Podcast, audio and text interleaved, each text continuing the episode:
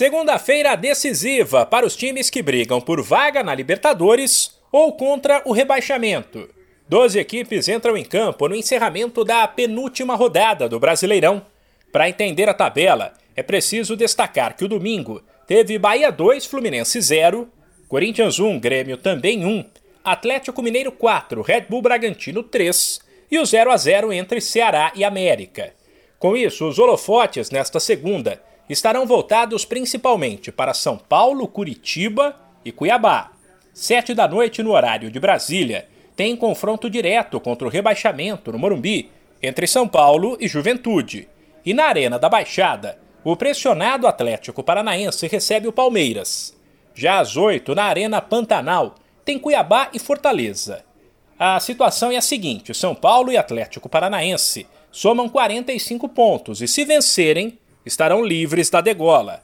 Mas se perderem, eles podem se complicar, principalmente se o Cuiabá vencer o Fortaleza.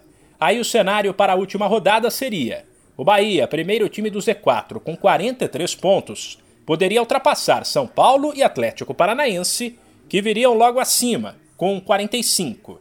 Quem também estará de olho nesses jogos é o Grêmio. Juventude e Cuiabá não podem somar pontos contra São Paulo e Fortaleza.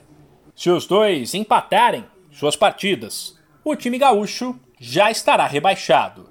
Quando o assunto é vaga na Libertadores, os tropeços de Red Bull Bragantino, Fluminense, América e Ceará, sexto, sétimo, oitavo e nono na tabela, foram bons para quem vem logo atrás. Por exemplo, o Inter, se vencer o Atlético Goianiense nesta segunda, oito da noite em casa, passa América e Ceará e entra no G8, em oitavo.